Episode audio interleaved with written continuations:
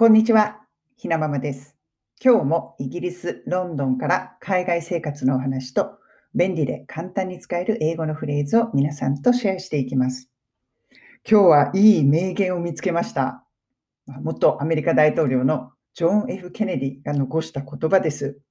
そして今日のワンポイントの英語のフレーズは inspire こちらになります。早速この名言読んでいきますね。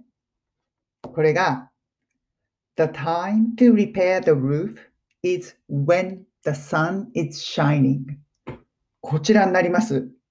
これ意味を訳すと repair っていうのは直す、うん、あの故障しているものを直すとかそういう意味があります。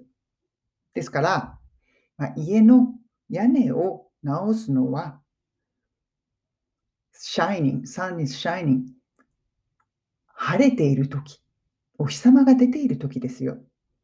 だからまあお日様が出ているときこそ家の屋根を修理しましょう。こういう意味合いのフレーズです。いや、これ本当そうですよね。晴れているときこそ、問題がないときこそ何かをこう修理しなくてはいけない。屋根なんかそうですよね。晴れているときは結構忘れちゃってるんだけど、雨になってから修理したんだとダメージが大きすぎますよね。うん、何やってるんだかよくわからない状態になってしまう。で、これ読んで思いました。あ、確かに普段の生活もそうだよねって。なんかこう、うまくいってない時こそ、なんかしなくっちゃ、なんかうまくしなくっちゃと思って、いろいろな方法を考えたりとか、新しいアイデアを出したりとか、なんかね、いろいろしますよね。でも、本当はうまくいっている時こそ、自分の時間とかを投資して、まあ、次のステップに進むための何かを始めるとか、ま自分の中でうまくいってないことを何か修理する。うん。すべてがうまくいっているときこそ、そういうことに目を向けなくてはいけないんじゃないですか。まあ、内容としてはそうですよね。ジョン・ F・ ケネディが言っていたのは、このことなんだなと。いや、これね、読んで思いました。今コロナだから、みんな大変なことになって、あれこれしようって大騒ぎしてるじゃないですか。でも、これが終わって一段落した時こそ、また次に向けて何かこう自分を高めていくというか、自分を成長、進化させていく行動を取らなくちゃいけないんだな。そんな風に思いました。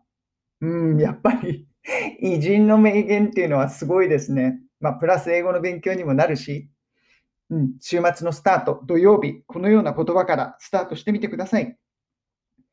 今日のワンポイント英会話レッスンのフレーズは inspire こちらになります。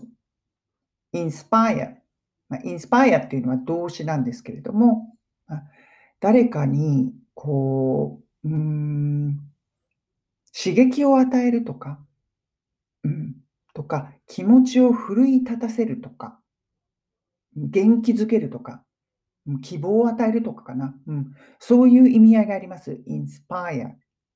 そしてこれを inspiring, ing にすることで形容詞として使うこともできます。そうすると、こういう名言を聞くと結構こう元気つけられるというか、あ、頑張ろうっていう気持ちになりますよね。